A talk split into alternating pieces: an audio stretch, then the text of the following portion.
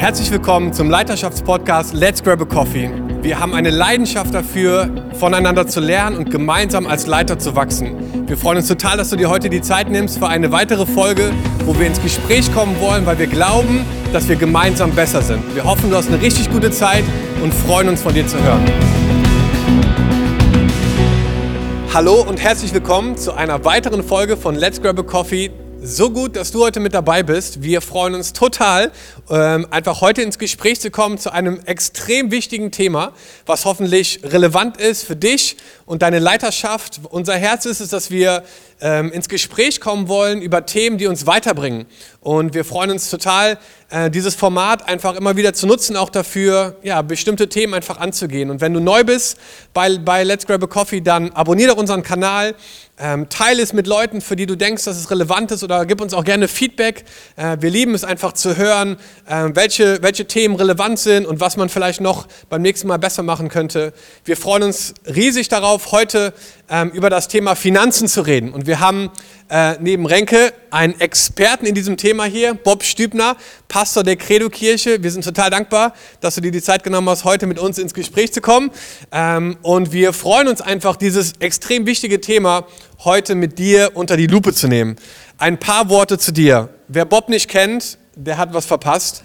Ähm, Bob ist einfach ein grandioser Mann und wir sind total äh, dankbar für euch auch als Family. Wir haben total viel gelernt schon von euch.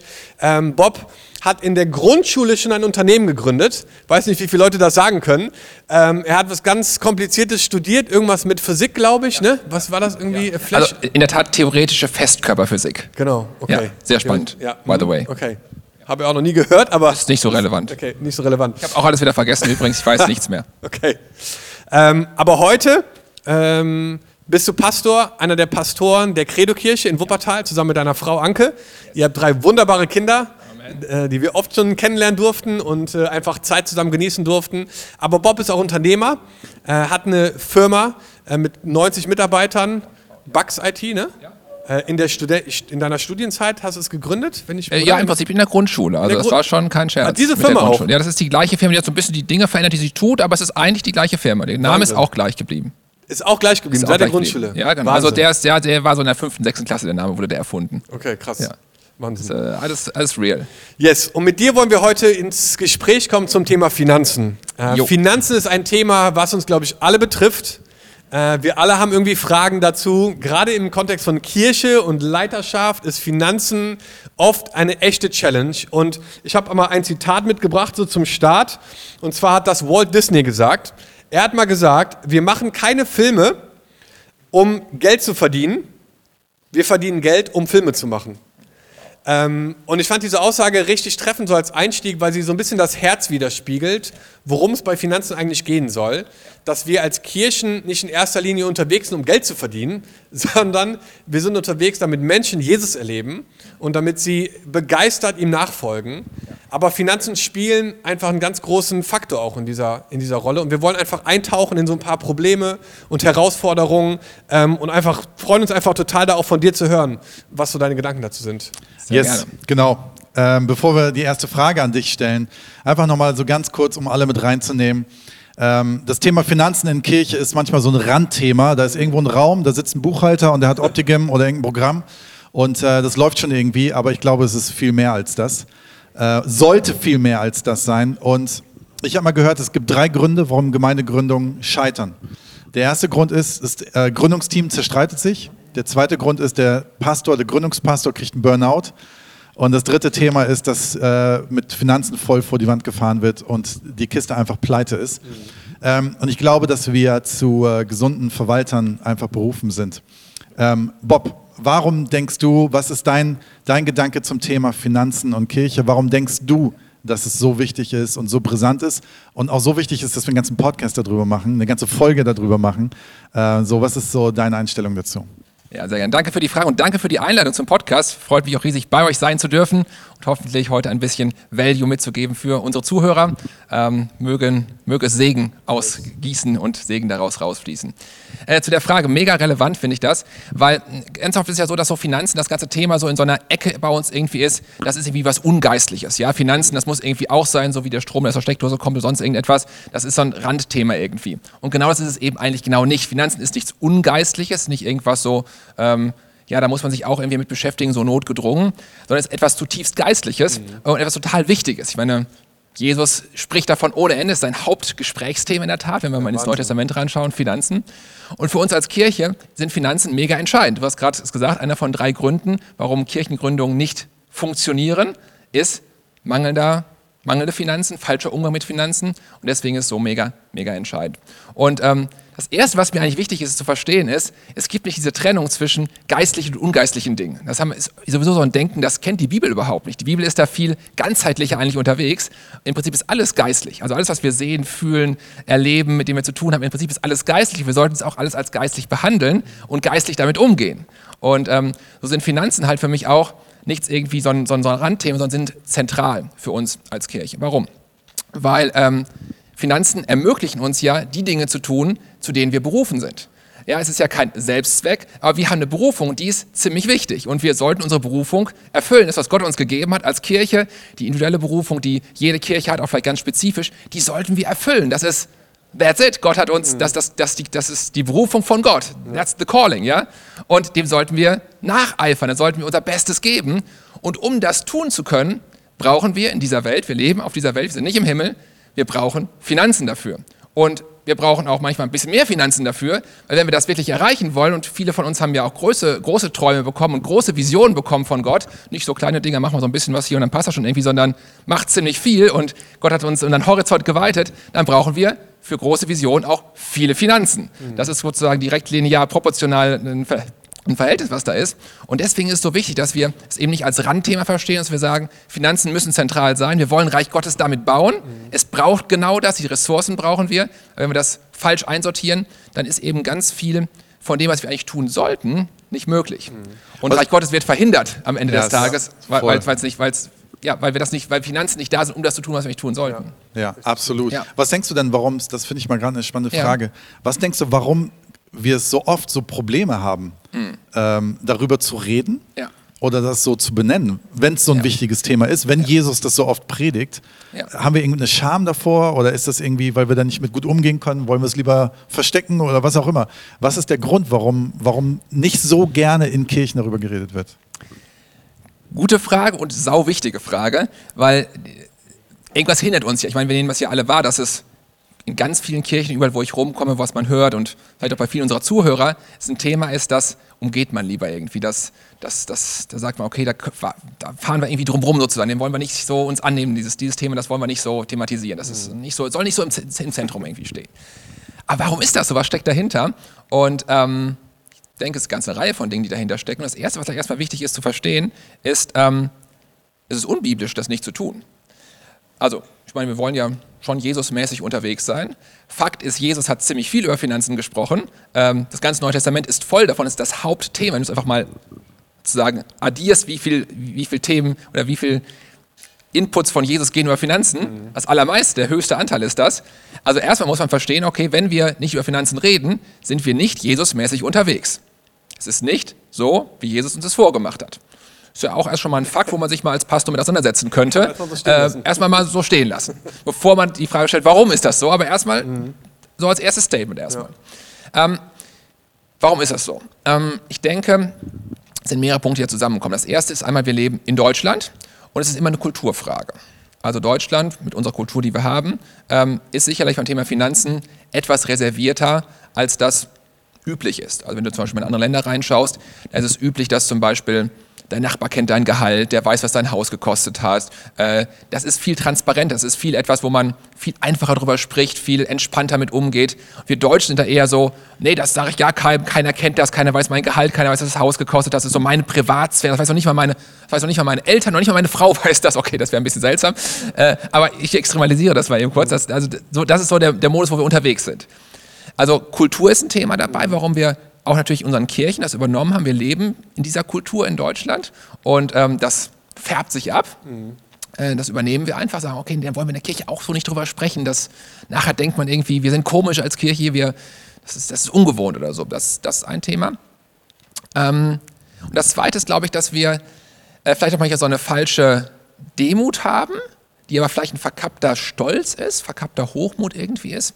Ähm, dass wir zum Beispiel denken, ähm, ja, wir sollten nicht so darüber reden, wir wollen es nicht so in den Vordergrund stellen, so aus Demutsgründen irgendwie. Und ich finde eigentlich, wir sollten da total entspannt mit umgehen, ja. Mhm. Also ich meine, ich möchte einfach sagen können, hey, mir geht's total gut. Ja, wir, wir als Familie sind finanziell, uns geht's wirklich gut. Das darf ich sagen, ohne ein schlechtes Gewissen zu haben. Ja, manchmal muss er denken, okay, ich muss ein schlechtes Gewissen haben. Ich bin mit dem Auto gekommen, das fährt sogar noch, das muss ich nicht vorher beten, bevor ich irgendwie losgefahren bin und so weiter. So glaubensautomäßig erstmal Hand auflegen, geht's heute wieder an oder so das kenne ich sehr gut. Ja, ich kenne das auch noch von meinen ersten Autos, aber jetzt heute fahre ich ein Auto, das fährt einfach und das äh, hat auch noch nie gestreikt. Ja, das ist ein gutes Auto. Äh, also, dass man das sagen darf, ohne sich schlecht zu fühlen. Ja. Aber was steckt hier eigentlich dahinter? Ist ja, das ist ja so eine falsche Demut irgendwie, finde ich.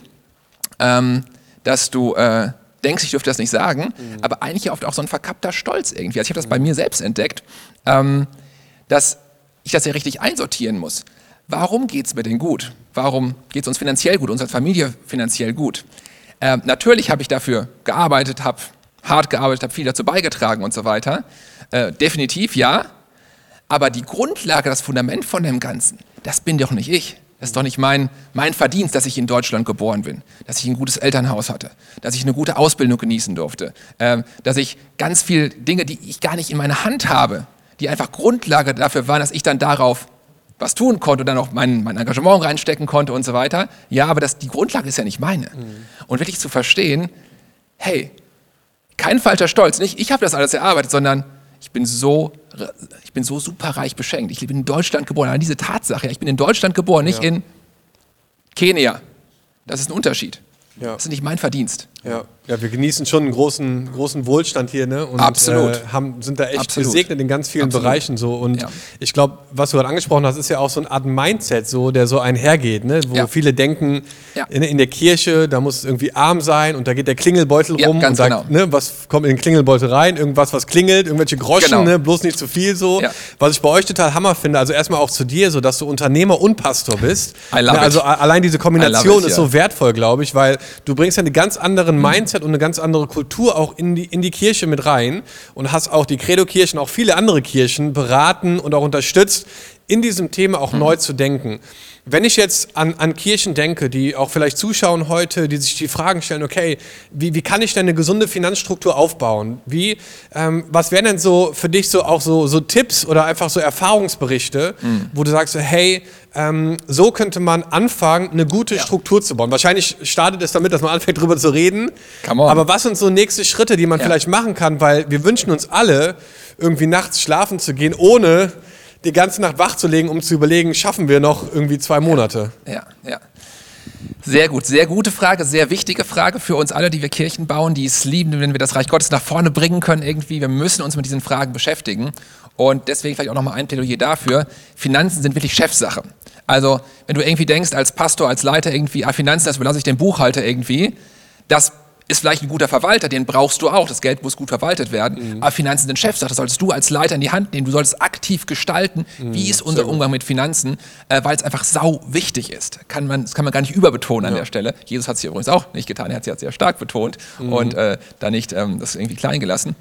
Aber ich glaube, das erste ist, bevor wir vielleicht jetzt über auch gleich technische Dinge ein bisschen reden, wie kann man das gut aufstellen und Finanzen und Budgets und so weiter. Das erste ist, die Kultur zu bauen an der Stelle. Wir mhm. reden ganz viel über Kulturbau in Kirche. Und ich glaube, beim Thema Finanzen ist es so entscheidend, dass wir eine gute, gesunde Kultur bauen, das richtige Mindset mhm. haben, wenn wir über Finanzen sprechen. Weil wir haben so oft dieses verkehrte Mindset, dieses, entweder dieses Armutsdenken, diese falsche Demut, die vielleicht verkappter Stolz ist, irgendwie, also diese ganzen Dinge, mhm. dass wir einfach einen gesunden Umgang, ein gesundes Mindset mit Finanzen prägen. Und da geht es erstmal gar nicht um technische Dinge, sondern erstmal, was ist das Mindset, was wir haben? Was prägen wir von vorne? Durch, durch Preaching, durch Teaching, durch Dinge, wie wir kommunizieren, alles, was wir tun, kommuniziert ja auch. Mhm. Ähm, erstmal, was ist das Mindset, was wir, was wir prägen an der Stelle? Ich glaube, damit beginnt es. Damit sollte man sich auch zuerst beschäftigen, weil du musst immer zuerst die Kultur bauen mhm. und dann hast du ganz viele Probleme auch nicht, wenn die Kultur gut gebaut ist. Und deswegen würde ich unbedingt damit beginnen, baue eine gute Kultur, ein gutes Mindset im Sinne von Finanzen. Und wie macht ihr das ganz konkret, wenn ich da so kurz reingrätschen darf? Also wie baut ihr in ja. der Credo-Kirche ja. diese Kultur? Ja, ja. Also äh, wir geben unser Bestes, wir sind da nicht perfekt. Ich, äh, wir diskutieren auch, wie machen wir es besser und so weiter und, und geben uns da Feedback und so weiter, aber vielleicht ein bisschen von unseren Erfahrungen erzählt. Ähm, also A, wir reden drüber. Mhm. Und äh, wir haben die Entscheidung getroffen, dass wir nicht, nicht drüber reden, was ja viele Kirchen tun. Ich kenne so viele Firmen, äh, so viele Kirchen, Entschuldigung, Firmen kenne ich auch viele. Ähm, äh, in Firmen wird auch mehr über Geld geredet normalerweise. Auch ganz interessant, weil es einfach dazugehört. In Kirchen ist es irgendwie mhm. komisch, aber es gehört ja genauso dazu. Mhm. Also irgendwie, irgendwie seltsam. Und vor allem, es gehört ja auch zum Leben dazu. Ja? Mhm. Du kannst ja das ganze Jahr predigen über irgendwelche Dinge, willst aber eigentlich lebensrelevant prä äh, predigen für die Leute, aber lässt das Thema Finanzen aus, das macht irgendwie gar keinen Sinn. Ja. Weil Finanzen ist für alle Leute, ich kenne keinen, für den es nicht so ist, ein relevantes Thema. Also Lass uns erstmal drüber reden. Lass uns regelmäßig drüber predigen. Lass uns drüber lehren. Äh, das tun wir in der Tat. Wir machen mindestens einmal im Jahr, manchmal sogar zweimal im Jahr, dass äh, wir eine Predigtreihe machen über Finanzen in der Tat. Okay. Ähm, das ist eigentlich Standard geworden die letzten, schon seit vielen Jahren. Haben wir gesagt, wir, machen das. Wir haben es früher auch nicht gemacht. Ganz früher hat die Kirche das nicht getan. Aber das wollen wir ändern. Wir wollen dieses Mindset verändern. Wir wollen mhm. das einfach zur Normalität werden lassen. Wir wollen es mhm. authentisch sein lassen. Ähm, ja, das war zum Beispiel eine Entscheidung, die wir getroffen haben. Einfach dieses gute Mindset zu bauen. Darum können wir dann die Kultur auch prägen durch die Inhalte in den Predigten, wie wir es genau machen. Mhm. Das ist der, der Start. Ja. ist super. Du bist tatsächlich 50 Prozent ist deine Verantwortung in der Kirche. Du bist, das nennt sich sogar äh, Manager, Pastormanager oder wie, wie ist dein Titel in der Geschäftsführender Pastor. Geschäftsführender Pastor. Ne? Aber war mal oder hat, hat sich.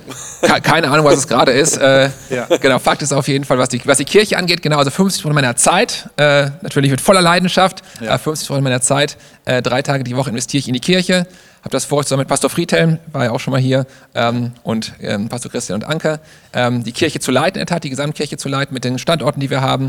Wir sind auf Expansionskurs, wir wollen weitere Standorte gründen, haben jetzt gerade einen in Finnland gestartet letztes Jahr, sind wow. in Hamm jetzt unterwegs, werden in Hagen bald starten, äh, haben drei Standorte in, in Wuppertal und Solingen und ähm, genau das zu leiten, das ist im Prinzip die Aufgabe, die ich in der Kirche Ja, meine Frage dahinter Tat, ist, ja. ihr setzt ja einen unfassbaren Schwerpunkt da rein. Mhm wenn man so jemanden wie dich, der so unfassbares Know-how hat, so eine Firma gegründet hat, die ja anscheinend erfolgreich ist, ähm, mit 50 Prozent, und ihr werdet wahrscheinlich noch mehr Angestellte haben in diesem haben Bereich, wir, ja. so viel Konzentration da reinlegt, mhm. das bedeutet ja schon, dass es für euch einen hohen Wert hat. Ja. Dass es für euch nicht nur so ferner liefen ist und mhm. irgendwo. Ähm, wie, was würdest du sagen, was ist, ich glaube, das ist ein bisschen interessant, was ist deine Verantwortung speziell? Also wo würdest du sagen, wenn du als geschäftsführender Pastor, wie das heißt, ähm, da drauf schaust, auf was schaust du besonders? Was ist so dein Fokus dabei? Weil es ist ja genau, das sind ja auch diese Fragen, die wir gerade mhm. stellen. Warum Absolut, ist es ja. so wichtig und ist es nicht viel wichtiger? Lass uns Gebetsabende machen und Erweckungsabende und was auch ja. immer. Lass das unbedingt tun. Und jetzt haben wir einen Geschäftsführer und Pastor sitzen reden. und denken so, wie, Entschuldigung, ich meine es nicht Alles so, aber wie ungeistlich ist das denn, ne? Ja. Geschäft und Pastor in einem Wort. Das passt doch gar nicht zusammen. Ähm, was für eine also wie verstehst du deine geistliche mhm. Verantwortung, ja. dieses Geschäft zu führen? Ja. ja, sehr gute Frage, sehr wichtige Frage. Von meinem inneren, wie ich verdrahtet bin sozusagen in mir drin, bin ich primär Unternehmer. Das ist eigentlich mein, meine Denkstruktur sozusagen, wie ich denke. Und jetzt mal übersetzt ins Geistliche, gibt es das hier in der Tat in der Bibel auch, äh, im fünffältigen Dienst. Den Unternehmer ist nämlich der Apostel. Also der, Apost der apostolische Dienst ist im Prinzip für mich der Unternehmer quasi auf, auf biblisch übersetzt sozusagen, könnte, könnte man so sagen. Mhm. Und ähm, es ist eben für mich ein bisschen sozusagen ähm, das, was es braucht gegenüber dem Verwalter. Also ich habe es ja gerade schon eingangs gesagt, viele Leute denken, Finanzen ist das, was ich, was ich irgendwie verwalten muss. Da brauche ich einen Buchhalter für, da brauche ich mein Optigam und irgendwie diese ganzen Dinge, die man da so nötigt und so weiter. Ähm, das ist ein Part, den brauche ich auch. Das muss ordentlich alles gemacht werden und Finanzamt muss genau alles richtig erfüllt werden und so weiter. Aber vor allen Dingen braucht es jemanden, der unternehmerisch denkt und handelt. Finanzen ist ein Part davon. Es gibt noch viel mehr Bereiche, wie man unternehmerisch denkt und handeln sollte. Und ich sehe meine Hauptaufgabe eigentlich darin, unternehmerisches Denken mit hineinzubringen in die Kirche und zu schauen, wie können wir als Kirche unsere Berufung erreichen? Und was können wir dafür tun, einfach von, der, von dieser Seite sozusagen her, welche Voraussetzungen müssen gegeben sein, wie können wir uns strukturieren, wie können wir uns aufstellen, wie können wir uns mit Finanzen aufstellen, mit Personal aufstellen, wie können wir Systeme bauen, Prozesse bauen, dass wir unsere Ziele erreichen und am Ende die Mission erreichen, weil die ist, die ist sau wichtig. Wir sollten alles geben, damit wir genau dahin kommen, wofür, wozu Gott uns berufen hat. Das ist, was ich mit hineinbringe einfach, ähm, eben dieses unternehmerische Denken, weil das ist sehr wichtig, das ist Chefsache meines Erachtens, sollte nicht irgendwie delegiert werden an den Verwalter, weil das wäre eine Verdrehung. Äh, das muss ganz mhm. oben von der Leitung herkommen, unternehmerisch die, die Kirche nach vorne zu bringen. Richtig stark. Ähm, Bob, ich würde dir gerne mal ein Szenario mitgeben oder Hau einfach raus. mal malen, Ja, gerne. äh, um so ein bisschen praktisch zu werden auch. Ne? Also wirklich so ein paar Tools oder so ein paar Handles äh, den Leuten mitzugeben, Ja. so die vielleicht in dem Bereich jetzt sich wünschen würden, nächste Schritte zu gehen. Mhm. Stell dir vor, jemand kommt zu dir und ist Pastor einer Kirche, die jetzt schon 20 Jahre unterwegs ist und es kam eine Krise, wir nennen sie mal Corona, ähm, wo Dinge nicht einfacher wurden, sondern eher schwerer wurden, wo Finanzen immer mehr runtergingen, bis zu dem Punkt, wo der Pastor jetzt denkt, okay, noch zwei Monate kann ich vielleicht überleben, dann sind wir absolut pleite. Was mache ich jetzt? Soll ich jetzt angefangen, Dinge zu verkaufen? Äh, den, den Kirchenbus zum Beispiel oder äh, das Keyboard, was ich gekauft habe? Ähm, was würdest du so einer Person sagen, die in so einem Prozess gerade drinne steckt, was wären für dich nächste Schritte, um einfach jetzt vielleicht praktisch auch eine Finanzstruktur zu bauen oder erstmal ne, das Mindset, ne, wir wissen, es ist wichtig, wir wollen drüber reden, wir wollen es prägen, auf jeden Fall. Aber was würdest du ganz praktisch sagen, was braucht so eine Person jetzt, um vielleicht in den nächsten drei, vier, fünf Jahren eine so gute Finanzstruktur aufzubauen, dass sie sagen kann, hey, wir haben sogar Rücklagen, wir haben sogar Sicherheiten, wir können sogar groß träumen und wir können uns vielleicht sogar einen zweiten Kirchenbus kaufen. Come on. Ja. Ähm, ist natürlich eine spezielle Frage, die du gerade stellst, die erstmal gar nicht passieren sollte. Diese Frage sollte man jetzt hier erst gar nicht stellen müssen, sozusagen, wenn man in so einer Krise ist, man sagt, ich kann die nächsten zwei Monate, ich, meine finanzielle Reichweite ist so weit, dass ich die nächsten zwei Monate wahrscheinlich nicht mehr überleben werde. Dann hast du nicht jetzt ein Problem, dann hast du vorher schon wahrscheinlich Fehlentscheidungen getroffen und Dinge nicht richtig aufgesetzt. Da können wir gleich auch noch ein bisschen, ein bisschen vielleicht einsteigen. Einfach, wie kann ich proaktiv dafür sorgen, dass ich gar nicht in so eine Krisensituation komme, dass ich vom Geld am Ende regiert werde, dass mich das in Unfreiheit hineinbringt, weil das ist ja nicht, was es sein soll. Ja. Geld soll uns ja nicht beherrschen, nein, wir sollen das Geld benutzen, um das Reich Gottes zu bauen. Ja. Äh, Also da müssen wir vorher schon die richtigen Stellschrauben drehen. Und äh, ich glaube, das ist ganz wichtig, dass man sozusagen proaktiv äh, da reingeht. Wenn man jetzt wirklich in der Krise drin ist, ist das Kind in den Brunnen gefallen, warum auch immer, Corona kommt vielleicht dazu. Ich meine, wir haben alle durch Corona Herausforderungen. Ich habe mit vielen Kirchen gesprochen, die haben gesagt, sie haben 30, 40 Prozent äh, Spendenrückgang auf einen Schlag sozusagen. Äh, bei uns war es nicht so stark, preis dem Herrn, ähm, aber hat es alles gegeben, unverschuldet wie auch immer, kann, kann ja alles sein. Was würde man tun? Ähm, hol dir Hilfe. Das scheint eine ernste Situation zu sein, wenn du sagst, ich kann die nächsten zwei Monate nicht mehr überbrücken. Ruf Ähm, Pastor Bob an. Deine Nummer wird hier eingeblendet. Genau, habe gerade. eingeblendet, genau, mein Telefon ähm, klingelt dann gleich. Ähm, genau, hol dir Hilfe von Leuten, die Ahnung haben davon. Vielleicht gibt es in deiner Kirche Leute, die Ahnung haben. Ähm, vielleicht mal auch persönliches Beispiel von mir. Ähm, als ich äh, bei uns in der Kirche, bin ja schon länger bei uns in der Kirche, ist ja auch nicht schon, schon ganz lange gegründet, ne? gibt es ja schon seit 25, 26 Jahren mittlerweile die Kirche, gab es auch eine Finanzkrise und das ist genau die Situation gewesen, wo ich dann äh, Verantwortung übernommen habe. Also ich habe dann quasi dem Schatzmeister damals geholfen, habe dann selbst die Verantwortung übernommen und ähm, Stück für Stück quasi bin ich durch diese Krise eigentlich, habe ich einfach mitgeholfen, da war einfach eine Krise, ich habe geholfen. Also ich hatte quasi damals, meine erste Aufgabe war quasi die Credo-Kirche, damals hieß sie noch anders, finanziell zu sanieren. Wir hatten nämlich genau die Situation, dass wir finanziell echt in einer Schieflage waren. Äh, Konto war quasi bis zum Dispo-Anreiz äh, ausgereizt, da ging nichts mehr und so weiter. Äh, und es war wirklich eine schwierige Situation, wir wussten nicht mehr, wie wir die Gehälter bezahlen sollten. Also wir als Kirche, ich war noch nicht in Verantwortung, muss ich dazu sagen. Und dann war meine erste Aufgabe quasi die, das zu nehmen und diese Sanierung durchzuführen. Also ich äh, habe es schon einmal durchgezogen, ist mittlerweile, glaube ich, zwölf Jahre her oder sowas, roundabout. Das war echt challenging. Was haben wir getan? Wir haben natürlich erstmal in so einer Krise erstmal musst du Kosten. Kosten, Kosten, Kosten, Kosten runter. Und erstmal alles durchforst, wo stehen wir gerade, ähm, wo können wir irgendwie, also wir haben wirklich jede Position im Budget durchgeguckt, wie können wir das irgendwie ad hoc äh, dort ähm, ja, irgendwie äh, Kosten senken, ähm, Personalkosten runterfahren, äh, Weihnachtsgelder streichen, Urlaubsgelder streichen, ähm, Kurzarbeit würde man heutzutage machen, damals haben wir es nicht gemacht, ging vielleicht, weiß ich nicht mehr ganz genau, wie es da damals war. Also erstmal alles runterfahren, gucken, dass du keine Zinsen bezahlst, die irgendwie nervig sind. Wenn man noch, dann wurden damals auch Zinsen bezahlt, unnötigerweise. Erstmal sofort Zinslose Darlehen reingeholt, sofort auf einen Schlag, zack, erstmal Zinskosten runter, dass dich das nicht auch noch wieder aufrisst, weil das kommt ja in so einen, in so einen Teufelskreis dann rein. Also erstmal, das sind so die ersten Schritte, die du eigentlich machen musst. Und dann natürlich Stück für Stück bauen, wie können wir uns solide aufstellen und dass wir da auf eine dauerhaft in gute Fahrwasser sozusagen rein. Da können wir gleich vielleicht ein bisschen tiefer einsteigen. Wie kann ich proaktiv dafür sorgen, dass ich gar nicht erst dahin komme, ähm, zumindest sowas an mir liegt, Ja. dass ich mich da eben gut aufstelle. Da gibt es einige Prinzipien, einige Dinge, die man berücksichtigen sollte, um einfach gesunden Umgang zu haben Ja. mit Finanzen in, in Aber der Kirche. da würde ich gleich, einhaken. Sehr also gerne. ähm, jetzt, keine Ahnung, mal ein Szenario, eine Kirche hat 100.000 Euro pro Jahr. Ja? Ähm, so, und das haben die und sagen, Mensch, super, Jetzt Ja, haben wir Geld, super. ne? Finde ich auch. Da kommt der Technikleiter, das ist immer der Erste. Ich will mal die Hälfte weg. Äh, die Hälfte ist gut, du. Ne? Nee? Ja, komm, ist auf dem Konto, gib aus, ne? Ja. Ähm, ist natürlich, wissen wir alle, man muss weise haushalten. Absolut. Gibt es so einen so einen Tipp, wo du sagst, so haushaltet am besten mit, wenn du jetzt 100.000 Euro hast, wie würdest du dran gehen? Hey, wir haben einen Pastor, den wir bezahlen müssten, wir haben irgendwo ein Haus. Gibt es so, hat man gehört, gibt es so Prozentzahlen und wie würdest du da dran gehen? Ja. Genau, also gehen wir davon aus, dass du sagst, du hast 100.000 Euro Budget. Hat jetzt erstmal nicht auf dem Konto, nicht auf dem Konto, sondern sagst, wir rechnen damit, dass wir dieses Jahr Spendeneinnahmen haben, die wir frei zur Verfügung haben, die nicht irgendwie zweckgebunden sind für irgendwas Spezielles, von 100.000 Euro. Dann planst du das erstmal und ähm, die erst, fangen, wir, mal- fangen wir noch mal eins vorher an. Die Frage ist ja, wie kommst du auf die 100.000 Euro? Also äh, du weißt ja vorher nicht sozusagen, was kommt dieses Jahr rein, das musst du ja irgendwie schätzen oder so, um dann ein Budget zu machen. Oder fangen wir noch mal eins vorher an, ich weiß ja, müssen wir ganz vorne anfangen, vielleicht einmal kurz. Mache ein Budget. Also lebe nicht in den Tag hinein, guck nicht, wie viel Geld ist gerade auf dem Yes. Konto aus, kann ich gerade ausgeben, sondern plane weise. Da helfen die Verwalter auch übrigens ganz gut. Nicht, äh, das ist auch immer ganz gut, wenn die Budgets machen.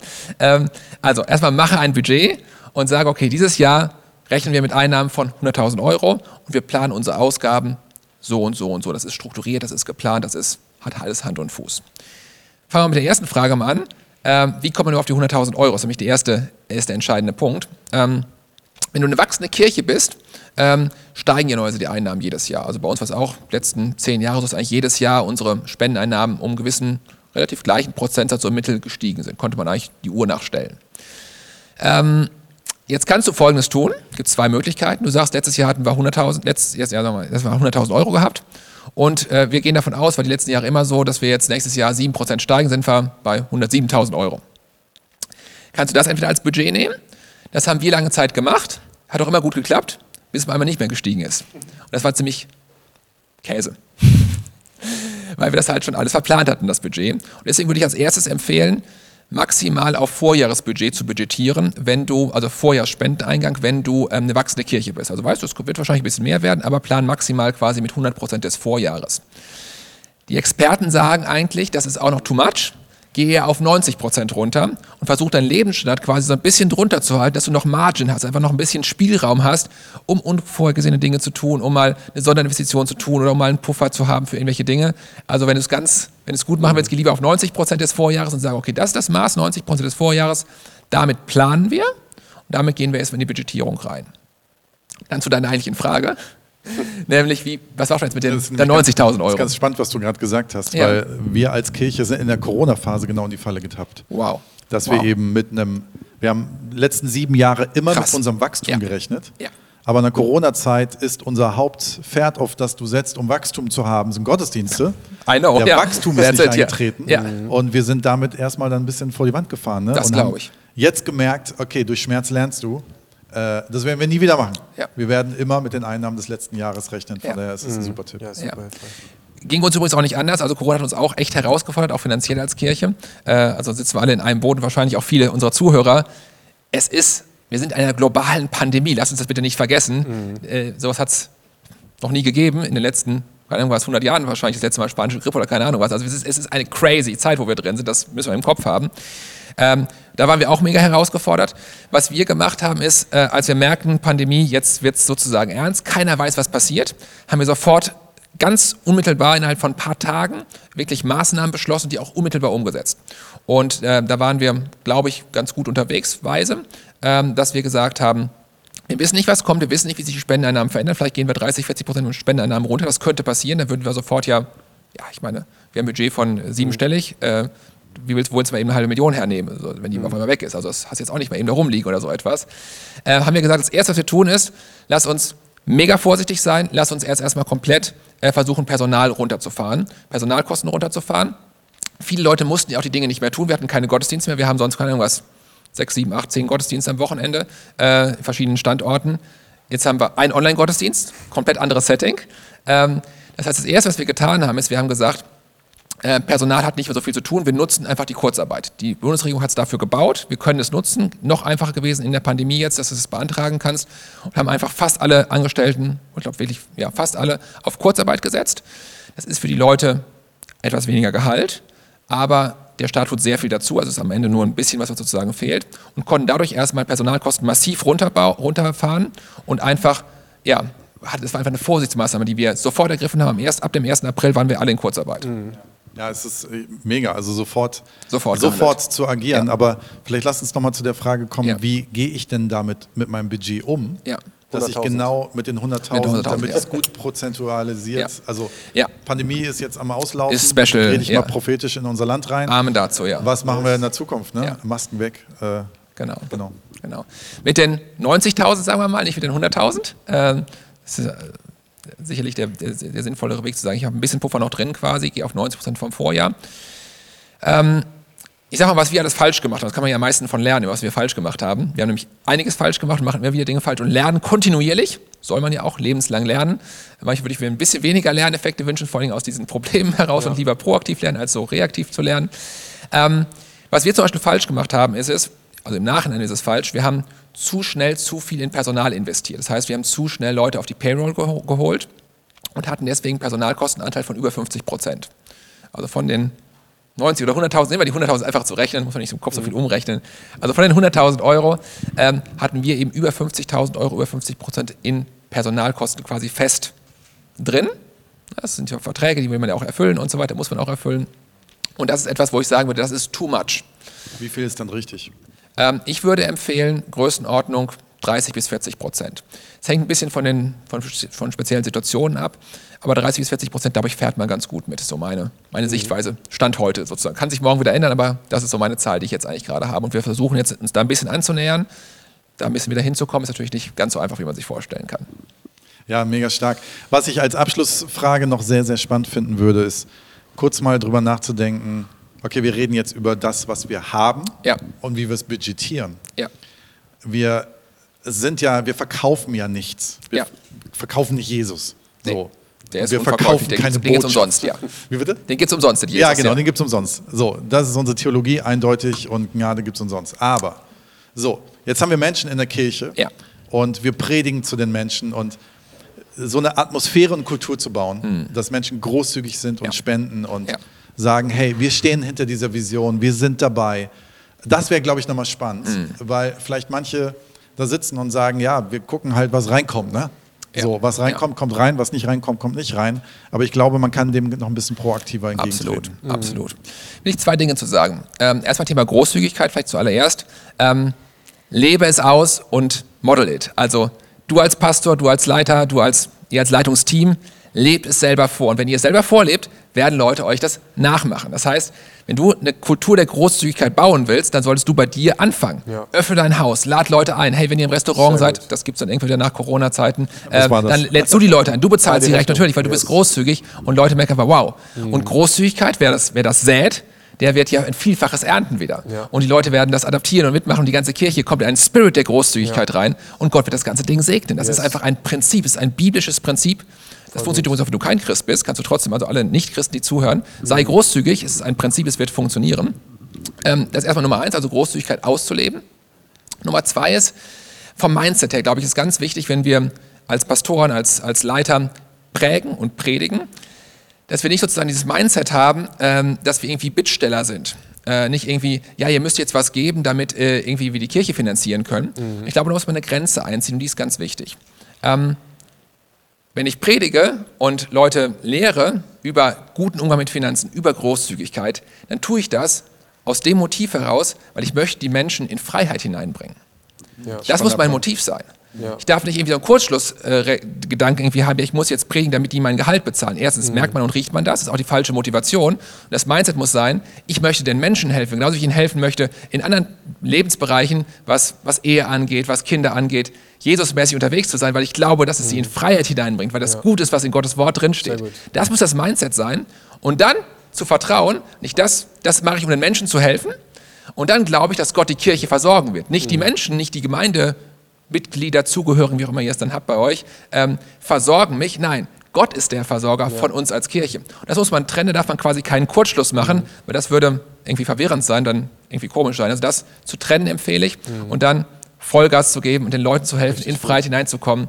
Und das alles andere, das ergibt sich dann. Gott schenkt Gnade. Das ist mega motivierend. Vielen Dank, Pastor Bob, Sehr für gerne. diesen genialen Input, weil das ist genau das, was wir wollen, dass Kirchen in Freiheit reinkommen. Amen dazu. In der finanziellen Freiheit. Amen. Und äh, sind mega happy, dass du hier diesen Beitrag geleistet hast. Yes, und wir lernen immer noch von euch äh, und sind total dankbar für euer Investment. Sehr gerne. Äh, vielen Dank auch, dass ihr so kirchenübergreifend Leute prägt und äh, da einfach ausrüstet. Ne? Wir haben total viel schon mitgenommen in den letzten Jahren auch. Und äh, auch wenn du heute zuschaust, ich weiß nicht genau, wo, wo du heute bist oder wo du stehst mit deinen Finanzen, äh, wir wollen einfach dich ermutigen, das als ein Thema zu machen, was super wichtig ist, was super relevant ist. Und ähm, ja, wir wollen dich einfach herausfordern, so, ich hab, fand das so genial, was Bob gesagt hat, so, dass man sich auch Hilfe holt. Dass man sagt, so, hey, ich muss nicht alles selber wissen. Es gibt Leute vielleicht in meinem Kontext, die kennen sich damit viel besser aus als ich. Die sind vielleicht Unternehmer, kommen aus der Finanzwelt. Lade die mit ein, hol die mit an den Tisch und frag sie, leg deine Zahlen offen, überwinde vielleicht diesen Stolz oder diese, diese Scham auch vielleicht, ne, diese Sachen offen zu legen und zu sagen, hey, ich will mir Hilfe holen, ich will richtig gute Finanzen oder eine richtig gute Finanzstruktur haben, um Wachstum zu erzeugen, damit Menschen Jesus begegnen und damit meine Kirche aufblühen kann. Und das wünschen wir dir. Du kannst dir sehr gerne den Leaders Guide runterladen. Ähm, genau, auf unserer Webseite, äh, wo Fragen nochmal drin stehen. Nimm das vielleicht auch mit als Impuls für dein Team. Komm damit ins Gespräch. Wir sind total dankbar, dass du dir heute Zeit genommen hast, mit dabei zu sein. Wir wünschen dir Gottes Segen. Danke dir nochmal, Bob. Sehr Und gerne. äh, wir sehen uns beim nächsten Mal. Bis dann. Vielen Dank. Ciao. Ciao.